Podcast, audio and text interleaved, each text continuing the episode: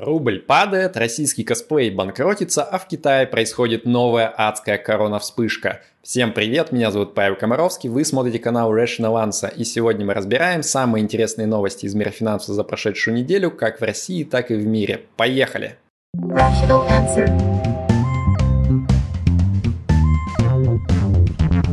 Rational Answer. Веб понял, кто спасет Мосбиржу. Госкорпорация Веб предложила допускать на биржу юных инвесторов от 14 лет. Ну да, конечно, ведь чего не хватает российскому фондовому рынку? Конечно же, больше мамкиных инвесторов. В рамках инициативы предлагается создать специальную финансовую песочницу, куда родители будут закачивать деньги, а их дети, соответственно, бездарно профукивать. ну, то есть, имею в виду, э, конечно же, мудро приумножать с тем, чтобы уже после совершеннолетия достать накопленные миллионы и их как-нибудь использовать. Предлагаю сразу слоган «Финансовая песочница. Создай портфель из того, что удалось накопать на Мосбирже». Минфин позаботился об удобстве выхода иностранных инвесторов. Вот представьте, что вы такой иностранный инвестор, и вы так много денег наинвестировали в российскую экономику, что у вас аж целый бизнес организовался там, от которого вы теперь внезапно хотите избавиться.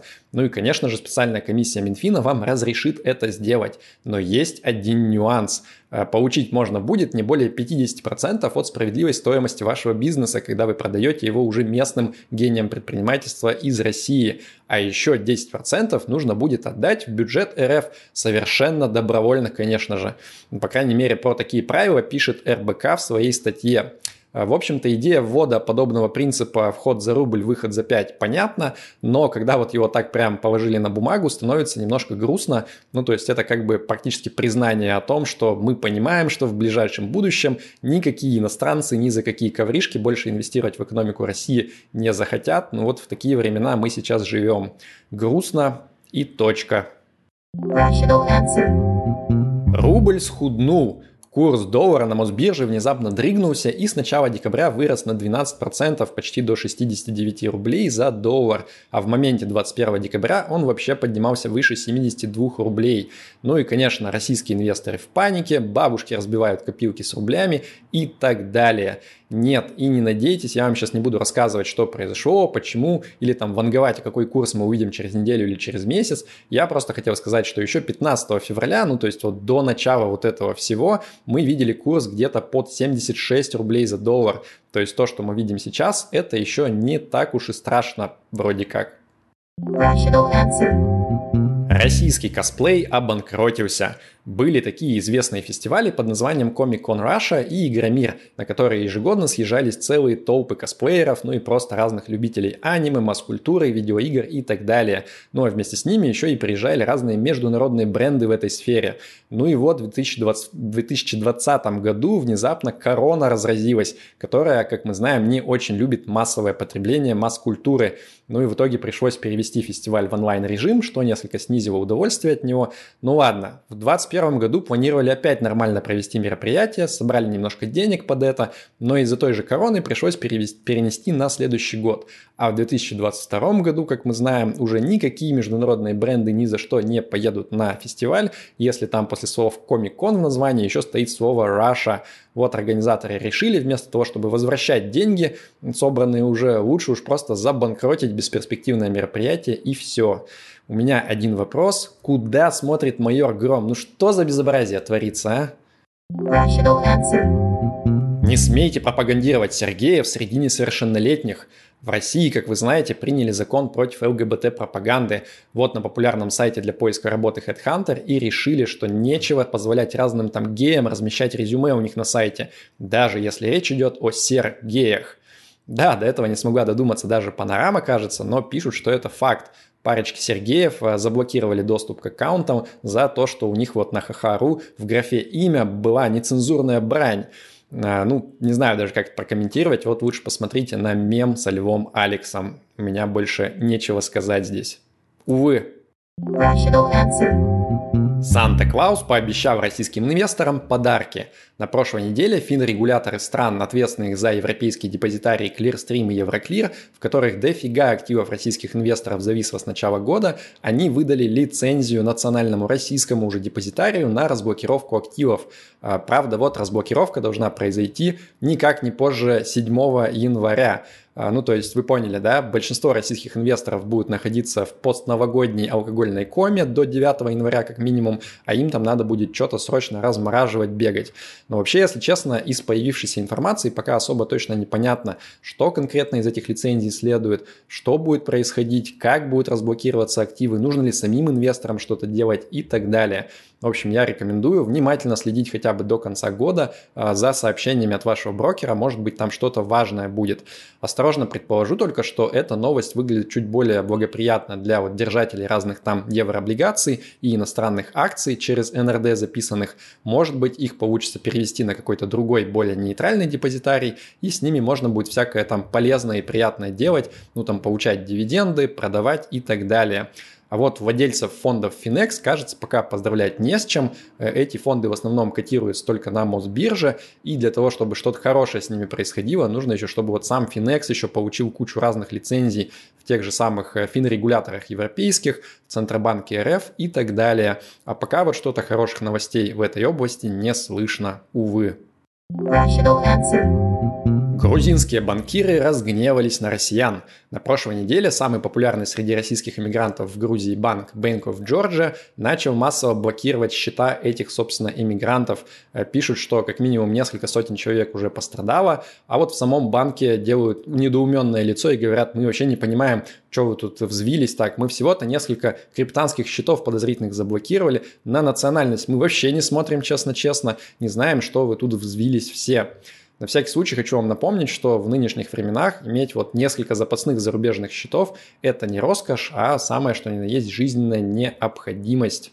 В Китае опять. Да, это то, что вы подумали. Почти три года Китай поддерж... придерживался нулевой политики терпимости к ковиду. Ну и вот, наконец, население его устало беспрестанно самоизолироваться и начало разно там возмущаться. А, так что массовые карантины в Поднебесной наконец решили прекратить.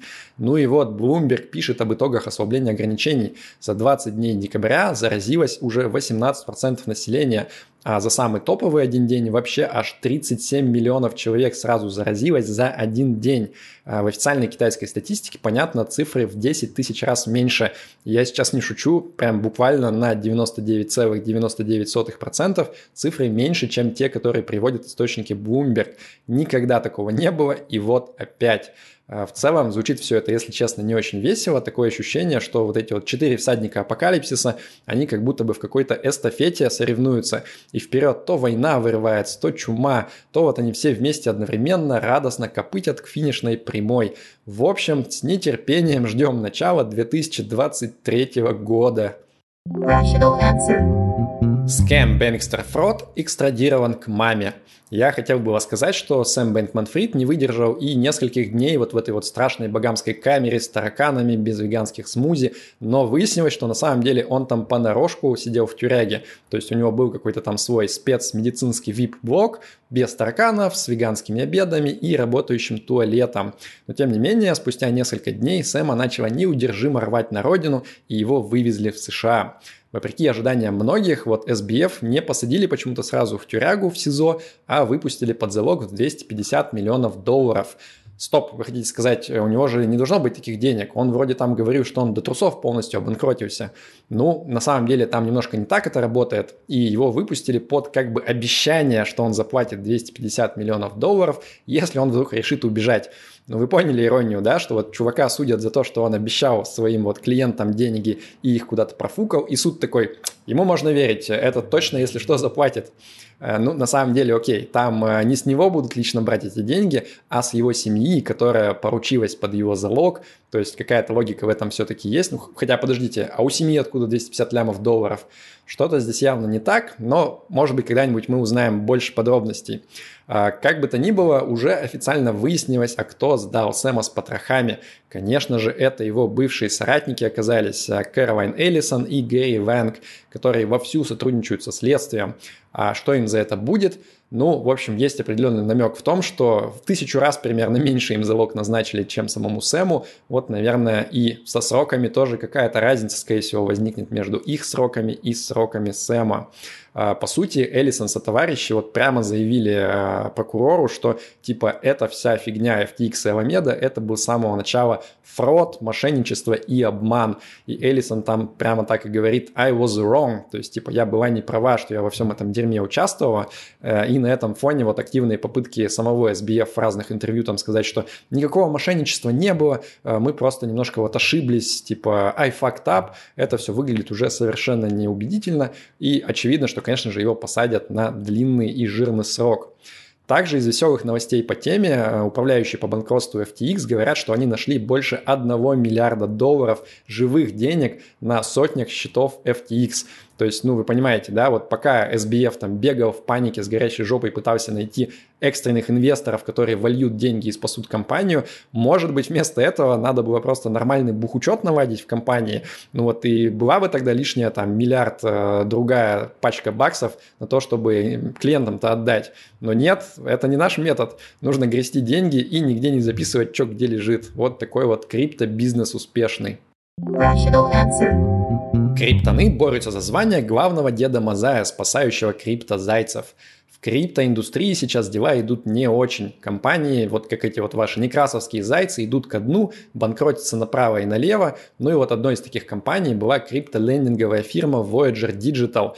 А, дела у нее пошли совсем плохо, но, к счастью, в середине года на помощь к ней пришла другая большая и сильная криптокомпания, и вот за полтора миллиарда долларов ее должна была выкупить Voyager. Обрадовались, но выяснилось, что этой вот сильной криптокомпанией а, была на самом деле криптобиржа FTX, которая оказалась хилой и скамной, и Voyager Digital опять расстроились. Но на помощь им приходит новая, большая и сильная криптокомпания, которая их выкупит уже за 1 миллиард долларов. Вот эта вот новая компания – это Binance, тоже криптобиржа, пока не зашкваренная в каких-то гигантских скандалах, но кто знает, надеюсь, что вот эта арка истории, она закончится чуть лучше, чем было с FTX.